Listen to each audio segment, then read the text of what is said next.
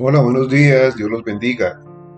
Gracias por estar aquí conectados con Iglesia Salvación.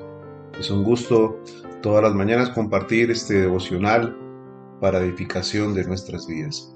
Te invito a que lo compartas con tus amigos, familiares, conocidos a través de las redes sociales.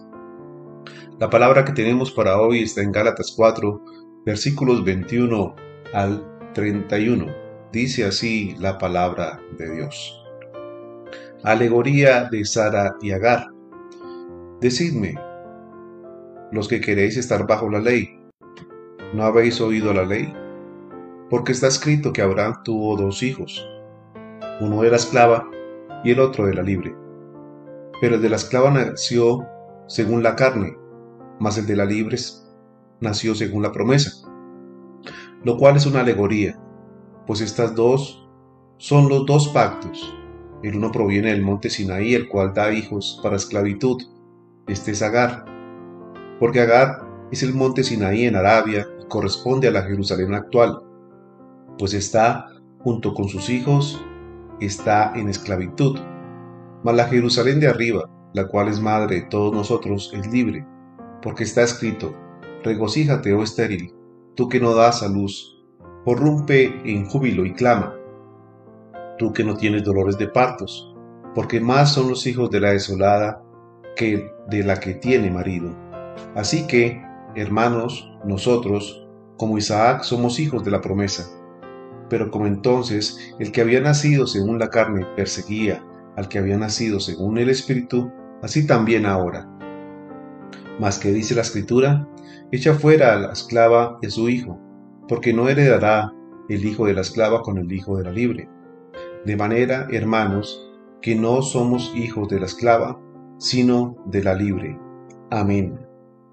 Palabra de Dios en Gálatas 4 versículos 21 al 31. Aquí entonces Pablo utiliza varias figuras, varias ilustraciones para demostrar los dos pactos en los cuales nacieron las promesas. Uno es el pacto del Antiguo Testamento dado a Abraham y a Sara, y el otro eh, dado igualmente a Agar, a la esclava. Pablo entonces usa dos madres, sus dos hijos y dos lugares geográficos, Agar e Ismael y el monte Sinaí. También entonces esto demuestra que esto, ellos representan el pacto de la ley, mientras que Sara, Isaac y la Jerusalén celestial representan el pacto de la promesa. Aquí entonces el propósito del pacto mosaico, el pacto entregado a Moisés, fue mostrar a todos nosotros la necesidad y la eh, necesidad acuciante, por decirlo así, que tenían de una salvación solo por gracia este pacto, entonces, nunca tuvo la función de proveer salvación al ser humano. Pablo solo quería mostrar que los judaizantes, al igual que todos aquellos que tratan de adquirir justicia con sus propios esfuerzos a través de guardar la ley, solo reciben a cambio esclavitud y condenación.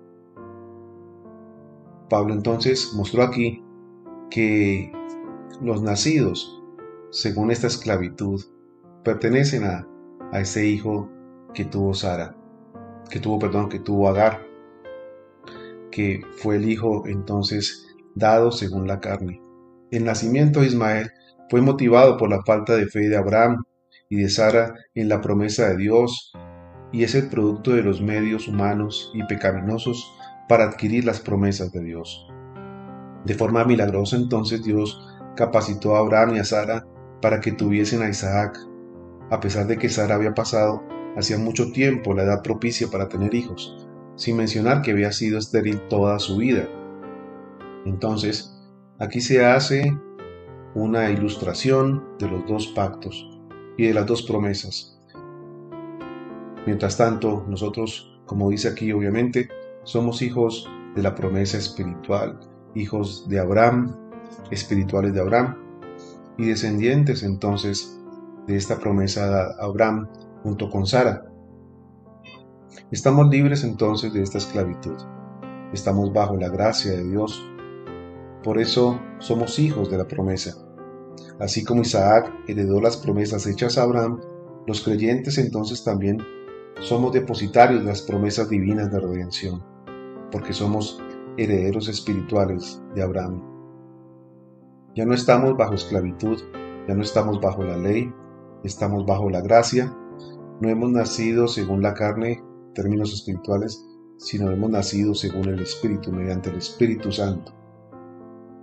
Por eso, cuando Pablo dice aquí que echemos fuera a la esclava, se refiere que echemos fuera toda actitud de servir o de agradar a Dios a través de las obras de la ley, ya que es imposible, es imposible agradar a Dios mediante el cumplimiento de obras.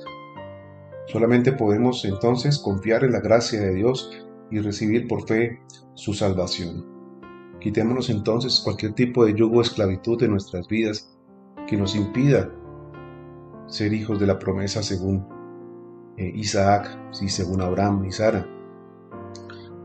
Sigamos confiando en que es Dios el que nos da por su gracia la salvación y no ningún mérito humano. Amén.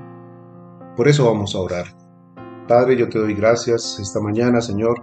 Bendito seas, Padre Celestial. Gracias te damos, Señor, por esta ilustración que nos das a través de Sara y Agar. Gracias por mostrarnos, Señor, que eres tú, mi Dios, que nos ha dado todo para ser salvos.